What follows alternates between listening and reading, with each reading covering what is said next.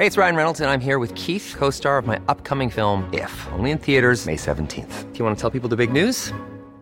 All right, I'll do. Sign up now and you'll get unlimited for $15 a month in six months of Paramount Plus Essential Plan on us. Mintmobile.com slash switch. Upfront payment of $45 equivalent to $15 per month. Unlimited over 40 gigabytes per month. Face lower speeds. Videos at 480p. Active Mint customers by 531.24 get six months of Paramount Plus Essential Plan. Auto renews after six months. Offer ends May 31st, 2024. Separate Paramount Plus registration required. Terms and conditions apply if rated PG.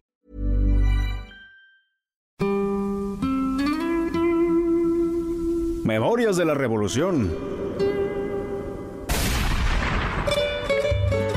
Luego de las declaraciones de Porfirio Díaz en 1908, uno de sus opositores, Francisco Ignacio Madero, es lanzado por el Partido Nacional Antireeleccionista como candidato presidencial. Y por su popularidad, el candidato del sufragio efectivo no reelección inquietó al régimen porfirista y el 6 de junio de 1910 sería apresado y encarcelado en San Luis Potosí, donde se le confinó hasta que las elecciones presidenciales dieron como ganador a Porfirio Díaz. Al ser liberado, Madero escapa a los Estados Unidos, desde donde lanzaría el Plan de San Luis. En él se establecía la nulidad de las elecciones presidenciales de julio de 1910. Desconocía a Porfirio Díaz Mori como presidente de los Estados Unidos mexicanos.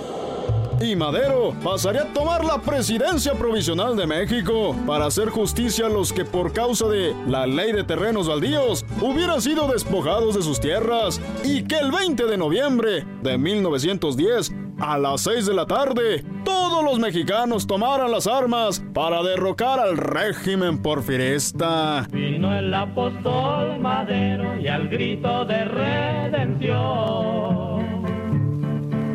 Todo el pueblo por entero se fue a la revolución.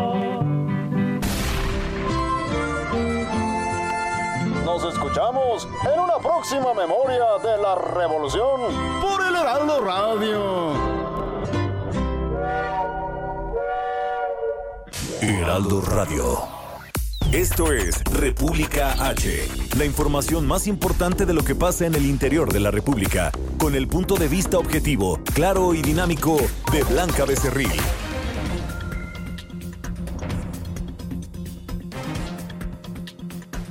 Hola, muy buenas tardes. Son las 12 del día en punto de este martes 12 de noviembre de este año 2019. Yo soy Blanca Becerril.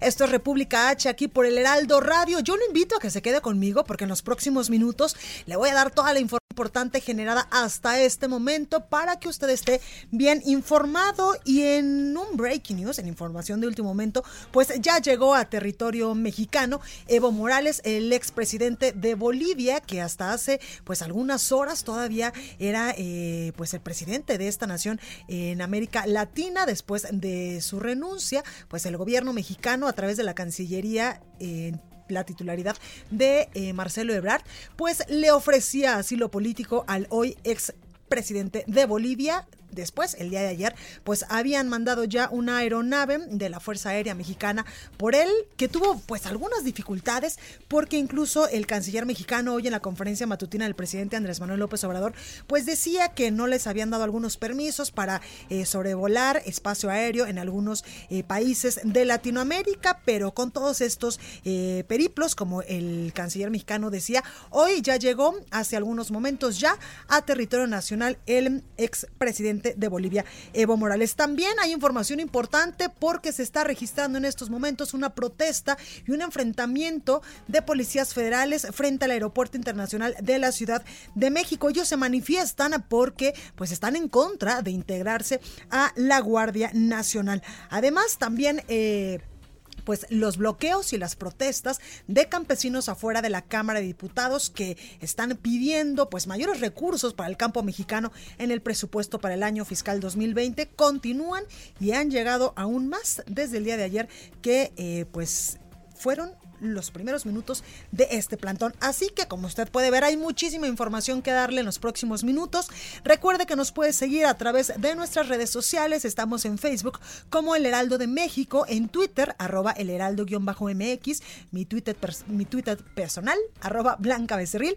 También en Instagram estamos como El Heraldo de México, en YouTube completamente en vivo El Heraldo de México y también en www.elheraldodemexico.com.mx. Ahí tenemos una pestañita de color azul del color de esta casa editorial. Ahí usted le pone play y nos puede escuchar y ver totalmente en vivo también a través de streaming. Aquí en la Ciudad de México nos escuchamos por el 98.5, en Guadalajara, Jalisco, en mi tierra, en La Perla Tapatía por el 100.3 de FM, en San Luis Potosí por el 93.1, en Tampico por el 92.5, en Reynosa, Tamaulipas, otra eh, tierra increíble del territorio nacional, por el 103.3 de FM y en Villahermosa, Tabasco por el 106.3 y allá donde siempre hace calor y donde las playas son extraordinarias en Acapulco Guerrero. Nos escuchamos ya por el 92.5 de FM. Sin más, vamos a un resumen de noticias. En resumen.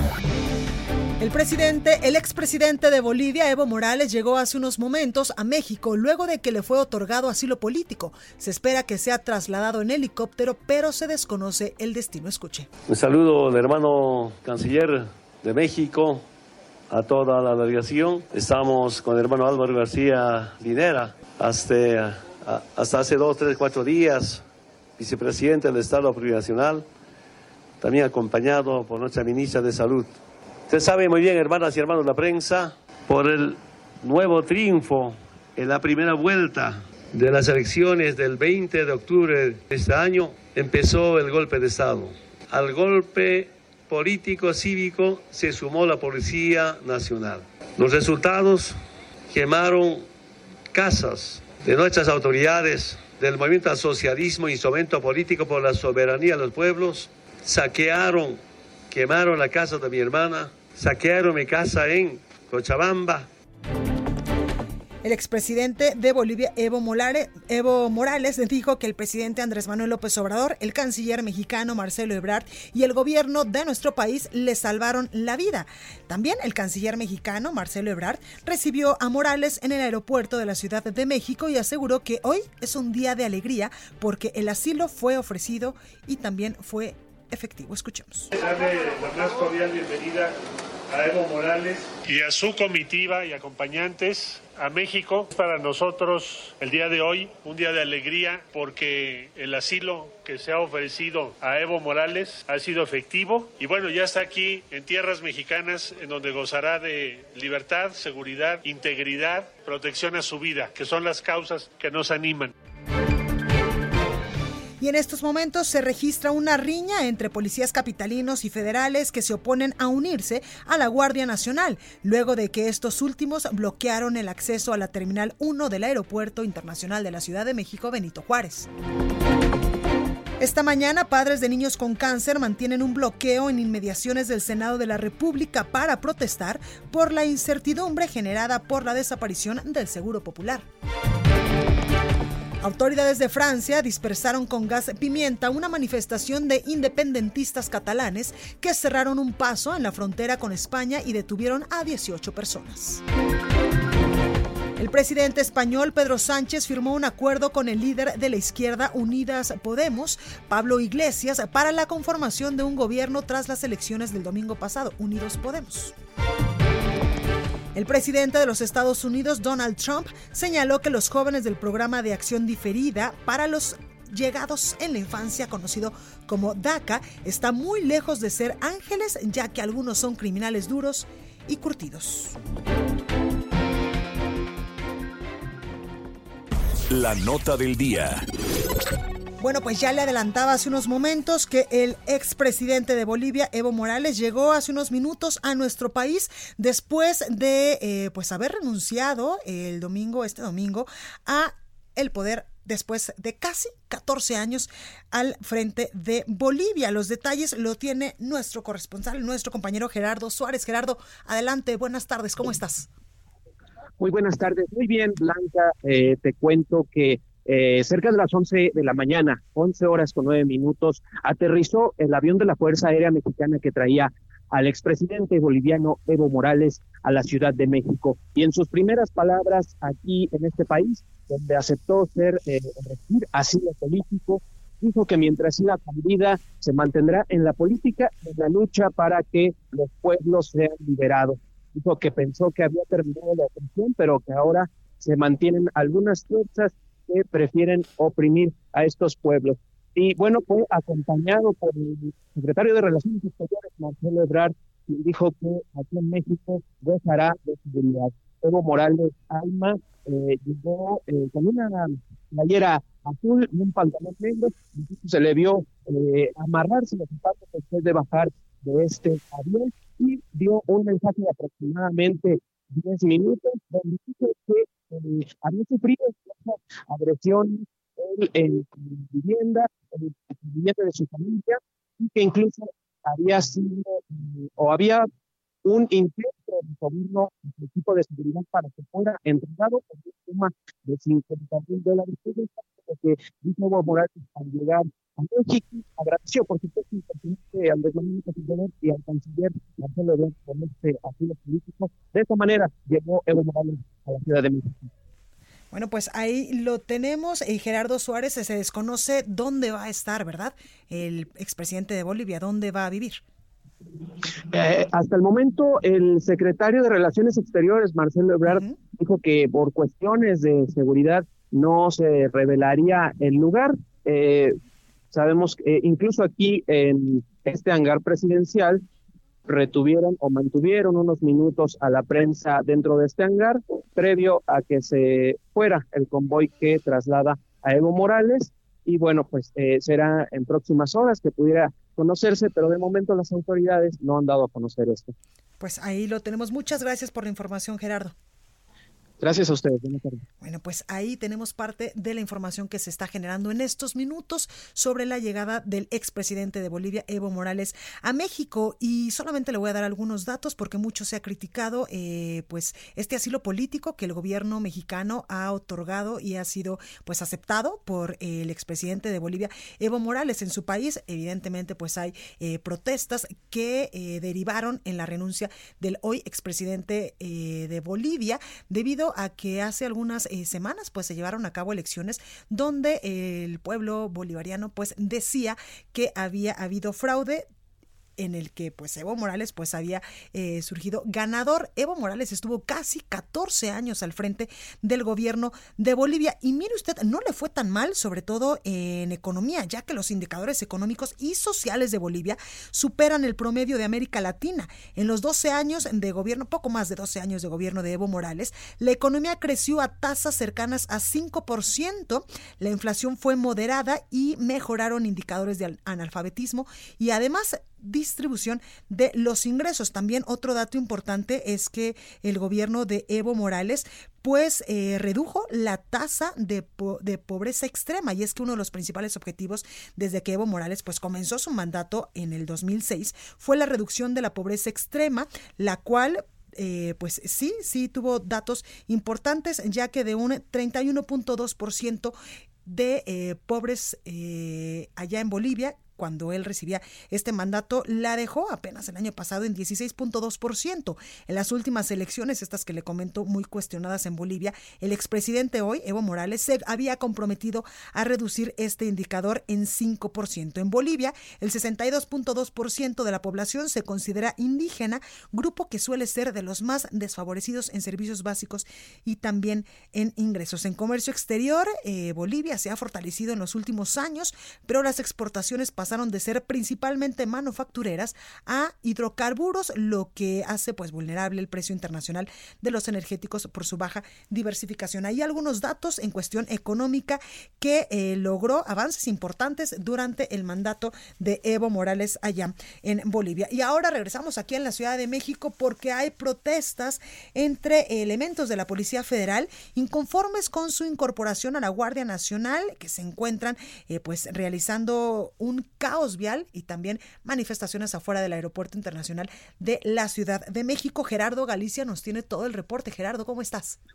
Así es, Blanca, excelente tarde. Y esto generó ya una riña hace algunos momentos entre elementos de la Policía Federal que no quieren ser parte de la Guardia Nacional y que están exigiendo su liquidación. Se enfrentaron con elementos de la Policía Capitalina que trataban de impedir que llegaran al circuito bicentenario y cerraran la circulación. Han sido momentos verdaderamente tensos. Hubo conato de bronca, hubo elementos de la Policía Federal lesionados severamente, algunos golpes en el rostro, también por parte de la Policía Capitalina han llegado ya distintas ambulancias hasta este lugar y es importante mencionar que sí han logrado los elementos de la Policía Federal ya cerrar la circulación y tomar la rampa que conecta del circuito bicentenario hasta la terminal número uno del Aeropuerto Internacional de la Ciudad de México. Es un dato importante porque para nuestros amigos que tenían planeado un viaje o ya tenían programado un vuelo, hay que acercarse a su aerolínea para poder eh, checarlo y llegar a tiempo. La opción que están dando los trabajadores del aeropuerto es llegar a terminal número a la terminal número dos y luego utilizar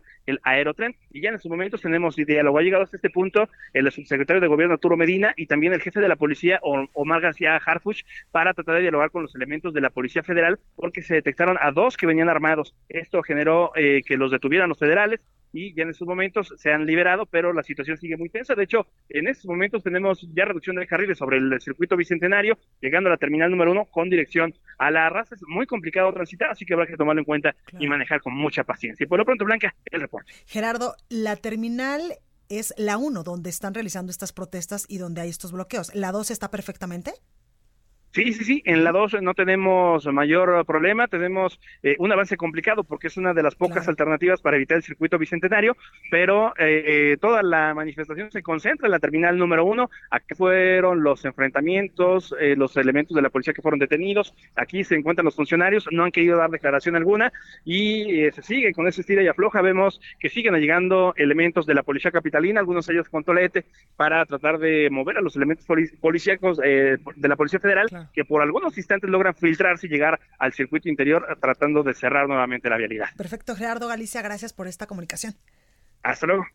Bueno, pues ahí tenemos este bloqueo que en estos momentos pues continúa ya en las afueras del Aeropuerto Internacional de la Ciudad de México. Exactamente nos lo decía nuestro compañero Gerardo Galicia, solo en la Terminal 1. La Terminal 2 sí tiene afectaciones en cuestión de tráfico, pero esta terminal pues está libre para todas aquellas personas que vayan a tomar un vuelo en los próximos minutos, en las próximas horas, pues esa es una alternativa. Y donde hay otro bloqueo y donde continúan las protestas también es allá afuera de la Cámara de Diputados y es que eh, organizaciones campesinas el día de ayer instalaron este plantón de manera permanente para ser escuchados y valorados en la Cámara de Diputados sobre eh, pues las exigencias de mayores recursos de que no les recorten este presupuesto para el año 2020 y tengo en la línea telefónica a Francisco Chou, él es dirigente de Movimiento Social por la Tierra e integrante del Frente Auténtico del Campo. Francisco, buenas tardes, ¿cómo está? Laura, muy buenas tardes. Gracias por esta comunicación, Francisco. Eh, hablábamos el día de ayer y usted nos decía que eh, pues este plantón eh, estaba de manera indefinida allá en la Cámara de Diputados hasta que pues los legisladores escucharan sus peticiones y sus preocupaciones sobre la reducción en el presupuesto para el año 2020 en este paquete económico. Francisco, ¿ya tuvieron alguna reunión, algún acercamiento con los diputados? Mira, Laura, hay algunas propuestas de diálogo. esencialmente, para nosotros lo importante pues es poder concretar una ruta, porque lo que no quisiéramos es que se trate solamente de un tema de simulación. Ayer externaba Mario Delgado, los coordinadores este, y la presidenta, pues que iban a generar una agenda.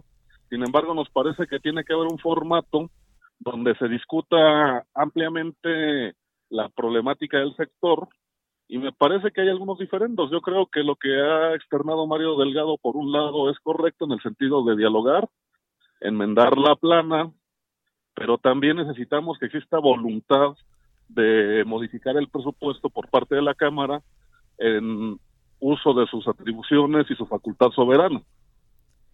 Claro, en este sentido, eh, Francisco, ¿han tenido eh, pues alguna comunicación incluso ustedes, eh, aparte de, con el diputado Mario Delgado que ya nos comenta, con el presidente de la Comisión de Presupuesto y Cuenta Pública, que ellos son pues básicamente los que van a estar en esta discusión del presupuesto? Mira, Laura, la verdad es que hasta este momento no ha habido comunicación. Nosotros esperamos que el canal institucional, que es la reunión con la Junta de Coordinación Política y con la presidencia, este, permita que se convoque a las comisiones, sobre todo a la de presupuesto, pero también a las comisiones unidas que tienen que ver con el tema del campo. Entonces, por eso mismo creo que el formato es batalloso, ¿no? Claro, por supuesto. Oiga, Francisco, eh, entendemos que ya hay más organizaciones campesinas que se han unido a este plantón que ustedes mantienen allá en la Cámara de Diputados, ¿verdad? En apoyo al campo. Sí, hay una inconformidad y una preocupación general en el sector. Han estado llegando sistemas productos, organizaciones regionales este, de distintos estados del país y grupos de toda índole que pues también han estado mostrando su inconformidad y la petición de que se modifique el presupuesto 2020 en favor del sector. Claro. Francisco, por último, preguntarle por qué en estos paquetes eh, económicos de los últimos años el campo mexicano es el más agraviado, el campo mexicano es al que se le ha siempre eh, pues reducido los recursos y los presupuestos. Desafortunadamente, Laura, creo que no se considera ni se valora el papel que tiene el campo en garantizar la estabilidad y la soberanía del país. Este, recordemos que esos pequeños productores que además sufren todos los males, lo arriesgan todo, al final del día pues requieren apoyo y contribuyen de forma importante a la alimentación del pueblo de México, contribuyen a la conservación de los recursos naturales, defienden en nombre de todos este, y conservan los suelos este, del país. Entonces creo que esa tendría que ser una valoración más allá de los temas de orden económico que ha estado pasando. Recordemos que las últimas reformas ponen por delante al sector energético y siempre es en detrimento del, del sector campesino. Incluso, eh, Francisco, cuando hay los recursos, como por ejemplo sucedió en Guerrero con el tema del apoyo a fertilizantes eh, a varios campesinos, pues cuando existe el recurso no se dan o no bajan a los campesinos.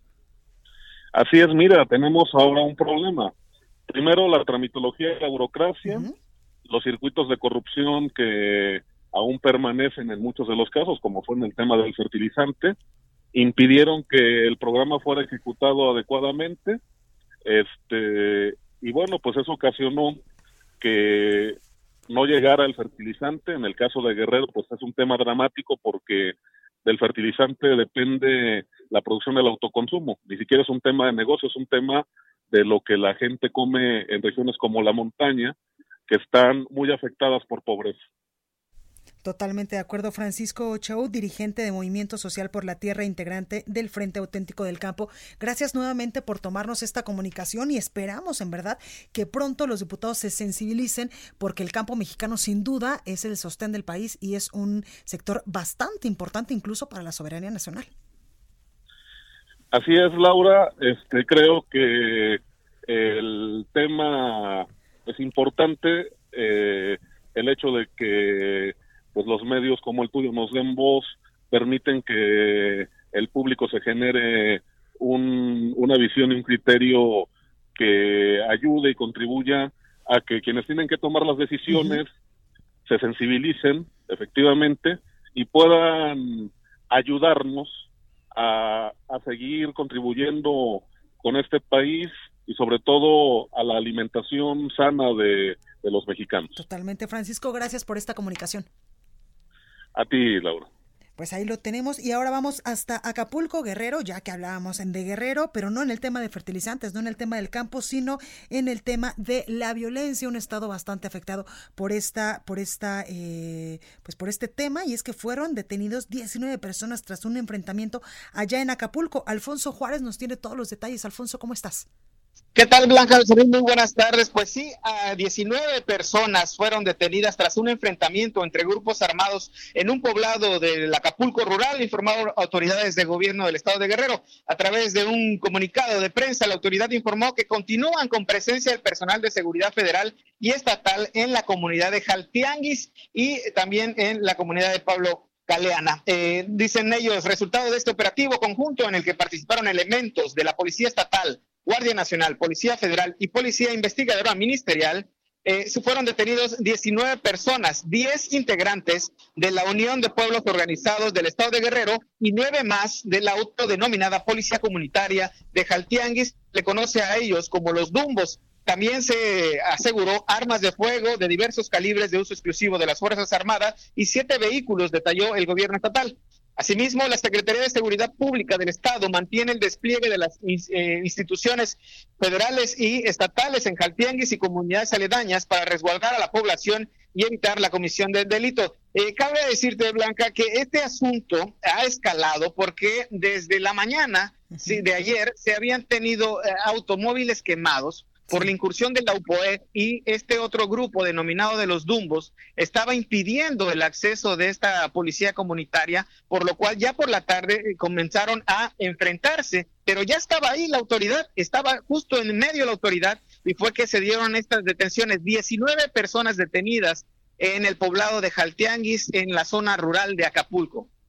Bueno, pues eh, sí, dime Alfonso. Este es mi reporte. Perfecto, Alfonso, gracias por esta comunicación.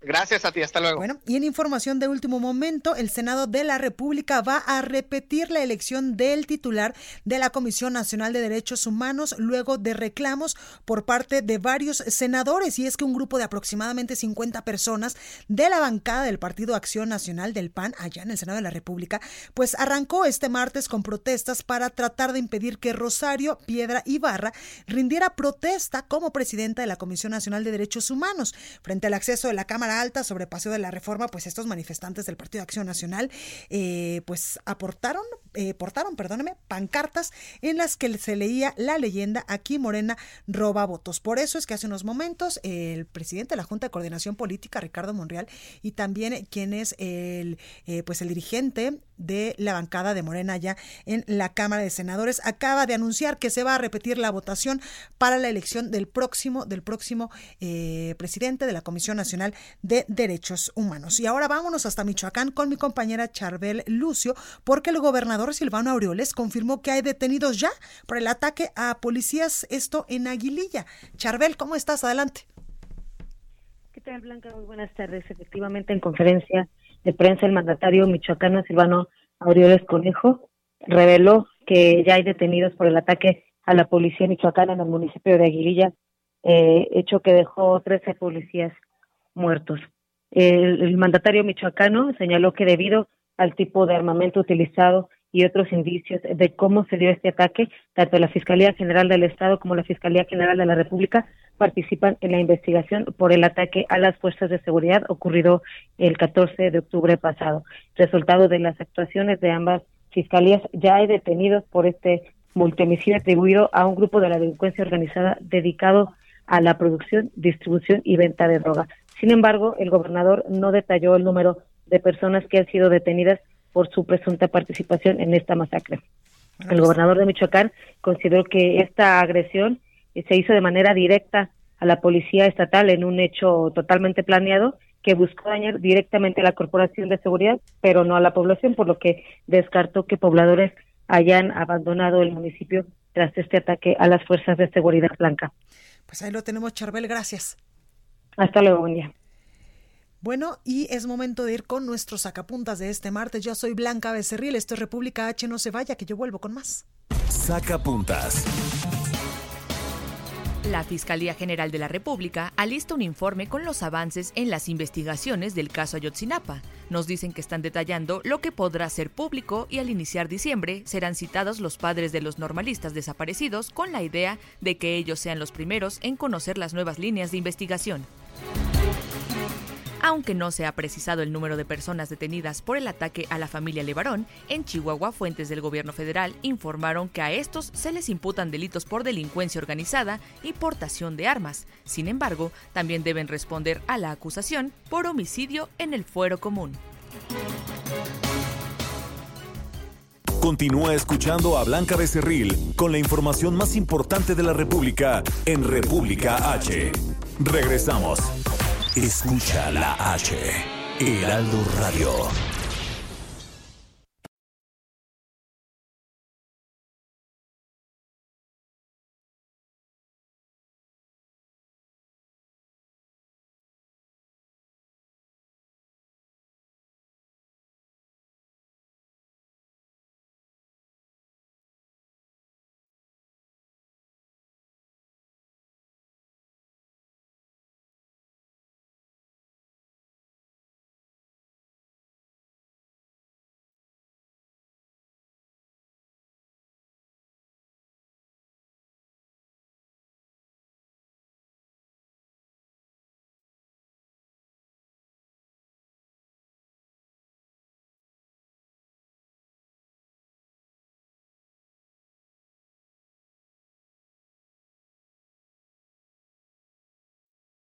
Estamos de regreso con la información más importante de la República en República H, con Blanca Becerril, transmitiendo en Heraldo Radio, en resumen. El subsecretario de Derechos Humanos de la Secretaría de Gobernación, Alejandro Encinas, anunció que será en diciembre cuando la Fiscalía General de la República dé a conocer los primeros avances sobre el esclarecimiento de la desaparición de los 43 normalistas de Ayotzinapa. Alejandro Encinas también denunció que un juez federal concedió su libertad a Marco N., alias El Cuasi, presunto sicario de Guerreros Unidos implicado en el caso Iguala. El gobernador del Estado de México, Alfredo del Mazo, confirmó que junto con el gobierno federal alistan los proyectos ejecutivos de las vialidades que interconectarán el aeropuerto de la Ciudad de México con las terminales de Toluca y de Santa Lucía. El Instituto Electoral del Estado de México arrancó los trabajos para afinar los mecanismos que garanticen la paridad entre hombres y mujeres en la lucha por cargos públicos durante el proceso electoral del 2021. Un reporte del Heraldo de México revela que la oficina del despacho del gobernador de Aguascalientes, Martín Orozco Sandoval, carece de información esencial como la correspondiente a los viajes por giras y comisiones de trabajo del mandatario local. La Secretaría de Protección Civil de Veracruz informó que el Frente Frío 12 avanza por el norte del estado y se prevé que alcance la zona sur por la tarde, por lo que se mantiene activa la alerta gris. Estados. Bueno, pues ya está aquí con nosotros esta tarde Antonio Bautista, coeditor de Estados en el Heraldo de México. Antonio, ¿cómo estás? Blanca, ¿qué tal? Uh, ¿Qué tal a ti los ¿Escuchas bien? Un poco con el signo de los tiempos, un poco agripado, pero aquí estamos. Este. bueno, es que ya estamos con el frío a todo lo que da aquí en la Ciudad de México. Así es, hemos tenido mañanas un poco calurosas o medios días un poco calurosos y en la noche pues ya los frentes fríos empiezan a, a dejarte sentir. Y en la madrugada cuando uno sale de la casa no sabes, tiene que salir como uno este como un niña del iglú porque el frío está que todavía no cala los huesitos, pero está fuerte. Sí, ya ya comienza. No, Antonio, pues cuídate, tómate un antigripal, un tecito de la abuela, dirían al rato que llegues a tu casa para que sudes toda la noche y saques todas las toxinas. Así va a ser, así va a ser. Oye, Antonio, cuéntanos el convenio de participación del FBI en el país. No es solo o no es la primera vez que está este eh, buró estadounidense en territorio mexicano y es que esto saltó a la luz, por supuesto, este hace algunas horas, hace algunos días, cuando el canciller eh, mexicano Marcelo Ebrard y también el eh, secretario de Seguridad Pública y Participación Ciudadana, Alfonso Durazo, pues aceptaran la no ayuda, ellos le dicen la, el acompañamiento del FBI en el esclarecimiento de los hechos de la masacre de los nueve integrantes de la familia Levarón allá en los límites de Chihuahua y Sinaloa.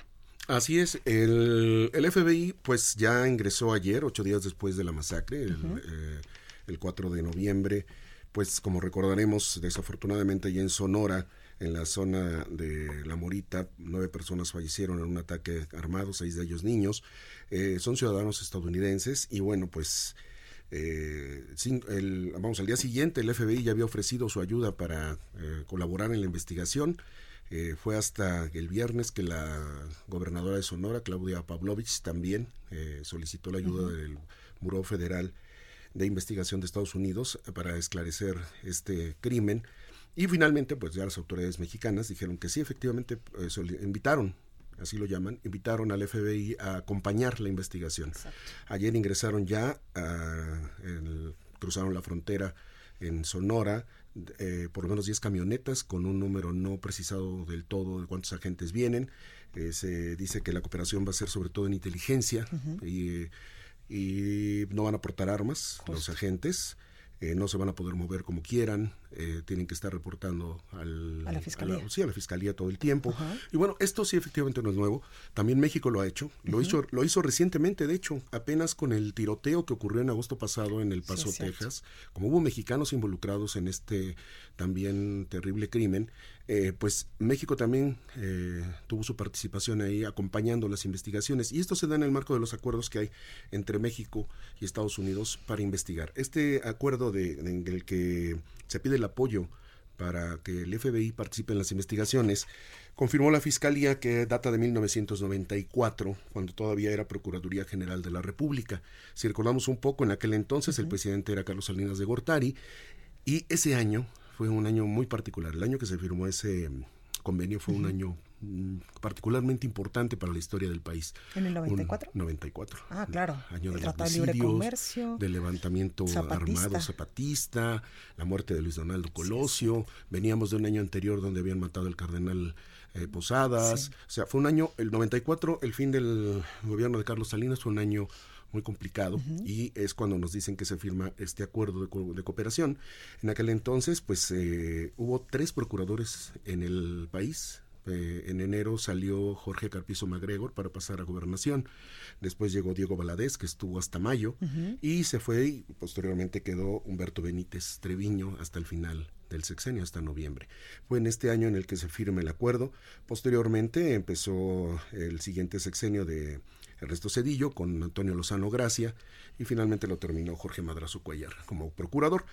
No es de extrañar que se den este tipo de participaciones. Recientemente, en enero del año pasado, la Agencia Federal de Investigación Criminal de la Procuraduría General de la República, en colaboración con el FBI, detectaron en la red, en la infraestructura cibernética mexicana, la presencia de un software malicioso de origen norcoreano que estaba instalado en servidores de una empresa privada de telecomunicaciones. Los, las dos, eh, eh, digamos, dependencias de investigación, el FBI y la PGR, volvieron a colaborar y detectaron y lograron aislar este virus que, eh, entre otras maravillas, hacía, eh, permitía ingresos, generaba procesos, borraba y alteraba entradas. Entonces detectaron ese, ese virus recientemente. Antes también han contribuido para detener delincuentes que se buscan en ambos lados de la frontera. En 2016, las autoridades mexicanas lograron detener en Torreón, Coahuila, a Brenda Delgado, una de las mujeres considerada como en aquel momento Ajá. de los 10 más buscados del FBI. Ella había sido acusada de homicidio en Texas y pues había cruzado la frontera y finalmente Claro. fue detenida con la colaboración de la PGR y el FBI. Que esto también pasó, Antonio, con el caso de Joaquín El Chapo Guzmán, ¿no? que en estos momentos pues está eh, purgando una pena eh, allá en Estados Unidos, que estuvo en la Corte. Federal de Brooklyn. Exactamente, la colaboración ha sido muy estrecha y esto se refuerza todavía en 2001. Recordemos que fue en ese año fue el ataque a las Torres Gemelas. Claro. En el 94 empezó el Tratado de Libre Comercio y esto implicó un cambio de estrategia de seguridad para todos los países. México y Canadá siempre han sido países que han colaborado con Estados Unidos sobre todo para su seguridad interna y externa. Claro. En el 2001 todavía se incrementó más la colaboración a partir del atentado eh, contra las Torres Gemelas de Al Qaeda. Entonces se estrecharon más los lazos entre las agencias federales de investigación para detectar oportunamente cualquier Claro. eh, atentado que pudiera surgir o red que pudiera identificarse, como ha ocurrido porque se han detenido aquí en el país a extranjeros de origen musulmán eh, sospechosos de poder participar en algún tipo de acto terrorista. ¿no? Exacto. Y es que, eh, Antonio, pues los criminales, los delincuentes no conocen fronteras.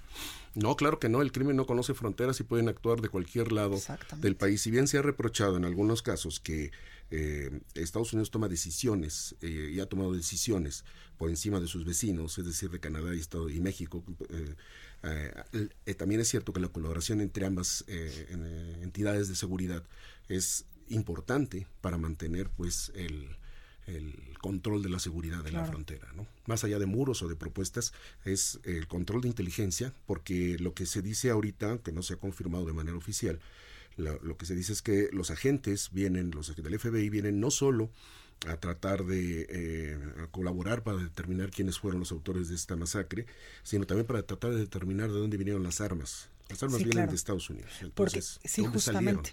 Porque incluso en una de las conferencias matutinas del presidente Andrés Manuel López Obrador, pues eh, personal de la Sedena y también el, eh, pues el secretario de Seguridad Pública y Participación Ciudadana, Alfonso Durazo, decía que sí le iban a, permitir al gobierno estadounidense a través del FBI que viniera a territorio nacional y eh, pues acompañar en estas investigaciones porque precisamente los casquillos las eh, pues los elementos de prueba de estas detonaciones que eh, pues evidentemente terminaron con la vida de nueve personas de esta familia Levarón provenían de Estados Unidos que no eran armamento mexicano.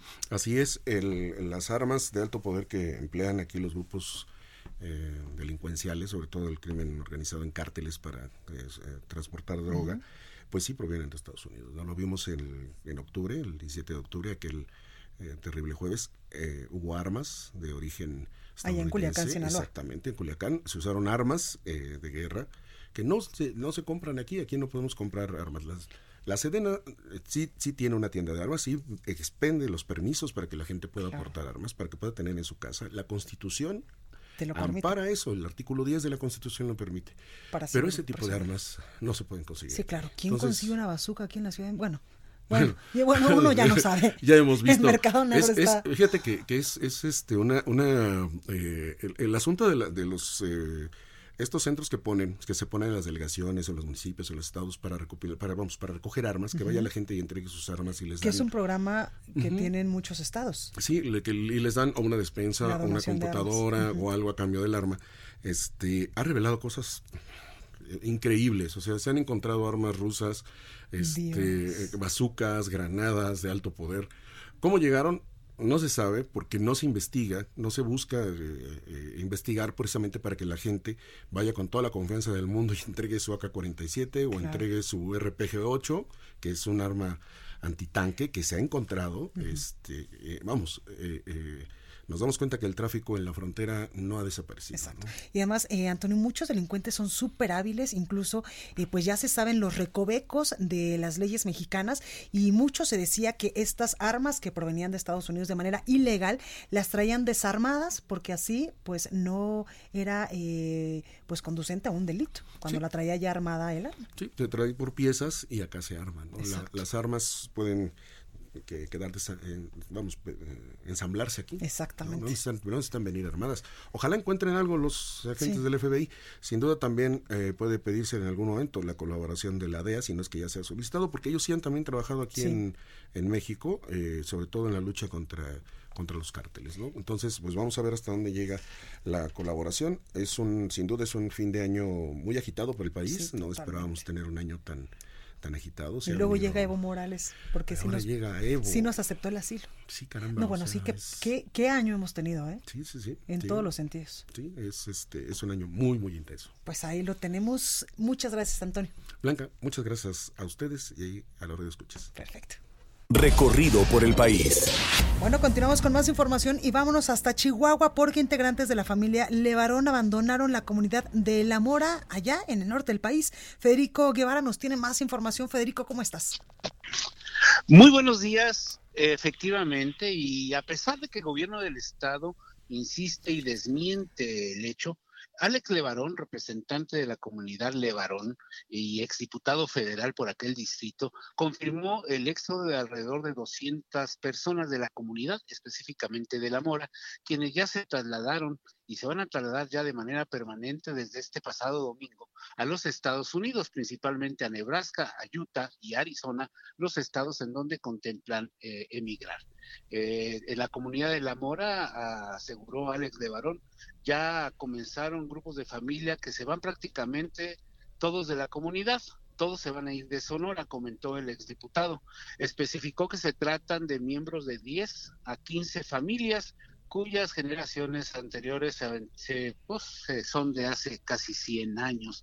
Hablamos de que son 20 o 25 familias, sí, pero hay que recordar que la poligamia es parte de la forma de vida de estos grupos de Levarón y cada uno de ellos tiene hasta cinco esposas con infinidad de descendientes. Por eso es que se habla es que, que pueden ser alrededor de 2.500 levaronenses los que han considerado ya emigrar de México rumbo a los Estados Unidos. Te comento también que el día de hoy, eh, el día de ayer, perdón, ya entrada la tarde, un grupo de 7 a 10 agentes del FBI se encuentran en Sonora realizando investigaciones en torno a esto, una vez que se, de este crimen, una vez que ya se logró eh, el acuerdo entre el Estado de Sonora, el gobierno mexicano, para el ingreso de estos agentes del FBI. Pues ahí lo tenemos. Gracias, gracias por esta comunicación, Federico. Muchísimas gracias y estamos en contacto. Perfecto. Y vamos a Tamaulipas con nuestro corresponsal Carlos Juárez, porque suspendieron las clases en la frontera por la tormenta invernal. Carlos, ¿cómo estás? Adelante. Hola, ¿qué tal, Blanquita? Un gusto saludarte desde Tamaulipas, en donde todavía se sienten los efectos del Frente Frío número 12. Es por ello que, como bien lo comentas, el secretario de Educación Pública y principalmente de la frontera. Y es que en aquella zona de la entidad se registran temperaturas de 3 a 2 grados con una sensación térmica de menos 2 mientras que, eh, bueno, las autoridades de protección civil tuvieron que refugiar en un total de 45 personas en toda la entidad debido a las bajas temperaturas. En el caso de Reynosa, se habla de que hay 28 personas quienes estaban en situación de calle y tuvieron que ser refugiadas. Esto lo comentó el director general de Protección Civil, Pedro Granados. En el caso de toda la entidad, donde fue la madrugada de este día cuando comenzaron a sentirse los efectos de este norte y tormenta invernal, solamente hay seis personas que están en un refugio temporal. Sin embargo, los pasos de lanchas a Tamaulipas, a Veracruz, así como el puerto de Tampico y de Altamira están totalmente cerrados a la navegación, mientras que Protección Civil de Madero también cerró el acceso a lo que viene siendo la playa Miramar. Hasta el momento no se reportan personas muertas o lesionadas por el paso de esta tormenta invernal blanquita. Perfecto, Carlos Juárez, gracias por esta comunicación al pendiente con la información. Y ya que andamos por Tamaulipas, allá en Baja California, los representantes empresariales de la Confederación Patronal de la República Mexicana, mejor conocida como la Coparmex, de Baja California y también de eh, Mexicali, presentaron por separado juicios de protección de derechos políticos electorales ante el Tribunal Electoral del Poder Judicial de la Federación contra la toma de protesta del gobernador Jaime Bonilla por cinco años. El recurso del presidente de la Federación de Baja California, de la Coparmex, fue recibido en la Sala Superior Per Saltum el 4 de noviembre sin pasar por las instalaciones estatales y fue turnado un día después a la ponencia de la magistrada Janine Otalora. Un recurso similar, juicio de defensa de los derechos políticos electorales del ciudadano, pero presentado por otro integrante de la Coparmex, eh, de los empresarios eh, en Mexicali, el representante de los empresarios en Mexicali, fue remitido por el Tribunal Electoral Local a la Sala Superior y turnado a la misma magistrada Otalora el pasado 7 de noviembre. En esa fecha fue presentado un recurso similar a la misma magistrada, presentado directamente ante la sala por el ex candidato a gobernador del PRD, Jaime Martínez Velos. Esto es lo que pasa eh, con respecto a estas impugnaciones que siguen llegando a la Suprema Corte de Justicia de la Nación y también al Tribunal Electoral del Poder Judicial de la Federación, donde pues todavía hay mucha inconformidad con el mandato del gobernador de Baja California, porque aún no se ha resuelto si va a gobernar el estado por cinco años o por dos años. Pero también allá en Baja California, el secretario general de gobierno del estado, Amador Rodríguez Lozano, anunció que presentará ante el Congreso del Estado una solicitud de juicio político contra funcionarios de la pasada administración del exgobernador Francisco Vega de la Madrid, Kiko Vega, en el área de la extinta Procuraduría General de Justicia del Estado.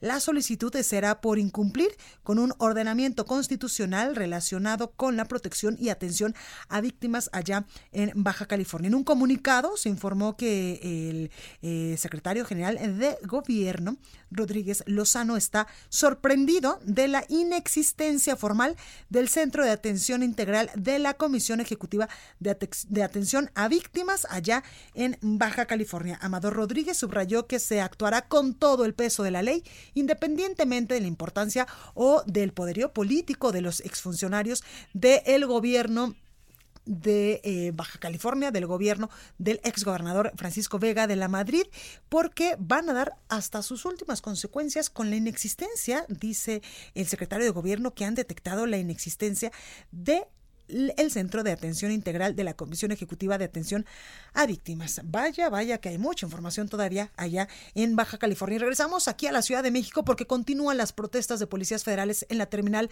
1. Ya eh, volvieron a cerrar estas inmediaciones y por allá también anduvo ya el, eh, pues el secretario de Seguridad eh, Pública de la Ciudad de México. Vamos con nuestro compañero Gerardo Galicia que nos tiene toda la información. Gerardo, adelante. Así es, Blanca, y fue el subsecretario de Gobierno Arturo Medina, en compañía de Omar García Harfush, el jefe de la policía, quienes han asegurado que ellos no han eh, capturado, no han detenido ningún elemento de la Policía Federal, cosa que los federales están eh, rechazando. Ellos dicen que sí hay compañeros detenidos y están pidiendo su liberación.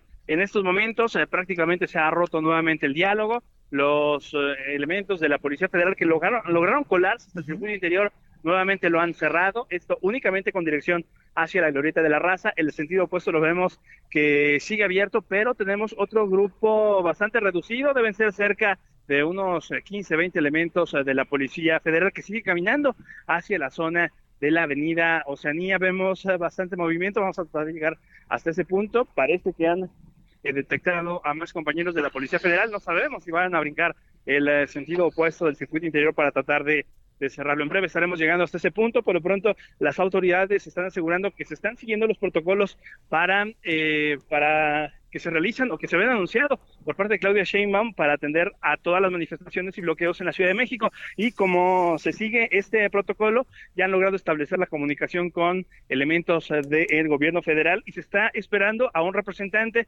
de la eh, Secretaría de Seguridad Ciudadana, por supuesto del gobierno federal, para eh, poder entablar diálogo con los elementos eh, de la policía que no quieren ser parte de la Guardia Nacional. Una situación muy complicada, así que habrá que evitarla. Eviten el circuito interior con rumbo a la raza, lo van a encontrar de momento completamente cerrado. De momento es el reporte, vamos a seguir muy, muy pendientes. Perfecto, Gerardo, gracias por esta información.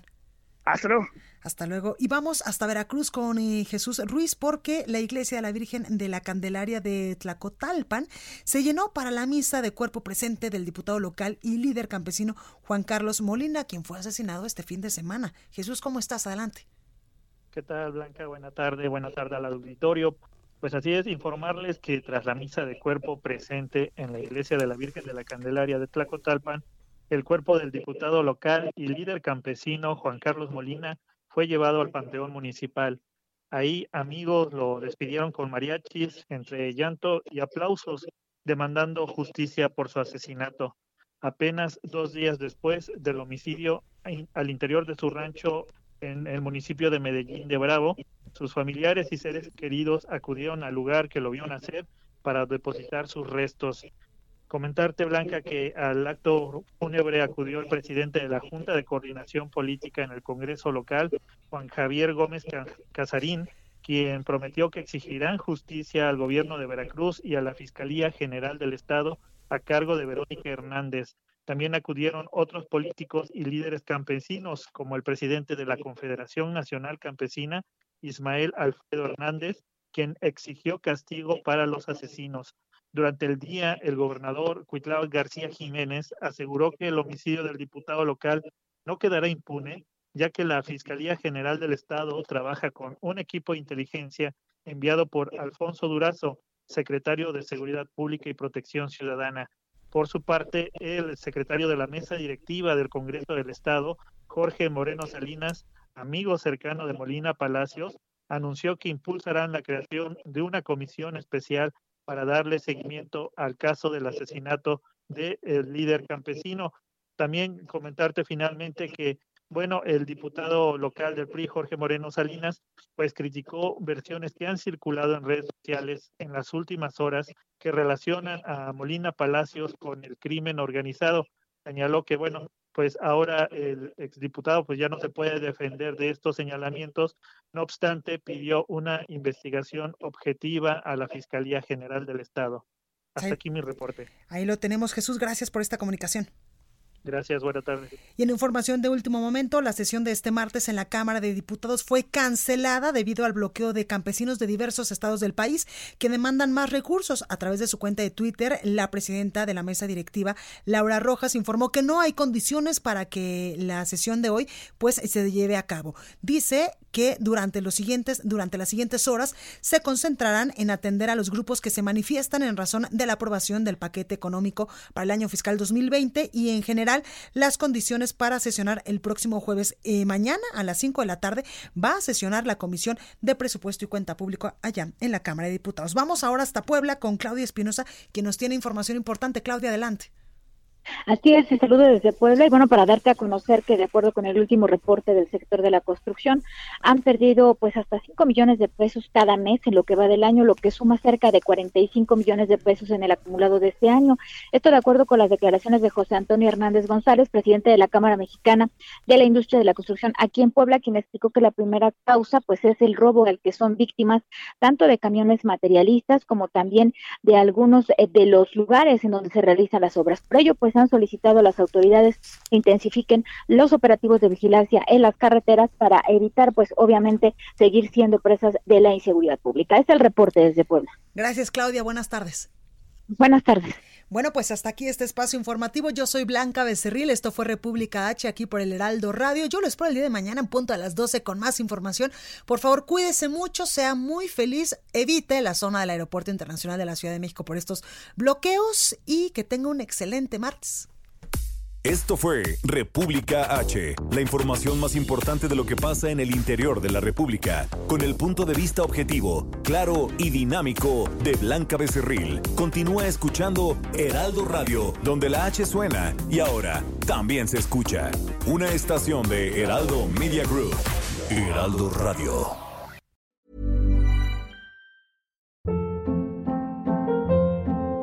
Hold up. What was that? Boring. No flavor. That was as bad as those leftovers you ate all week. Kiki Palmer here, and it's time to say hello to something fresh and guilt-free. Hello Fresh. Jazz up dinner with pecan-crusted chicken or garlic butter shrimp scampi. Now that's music to my mouth. Hello Fresh. Let's get this dinner party started. Discover all the delicious possibilities at hellofresh.com.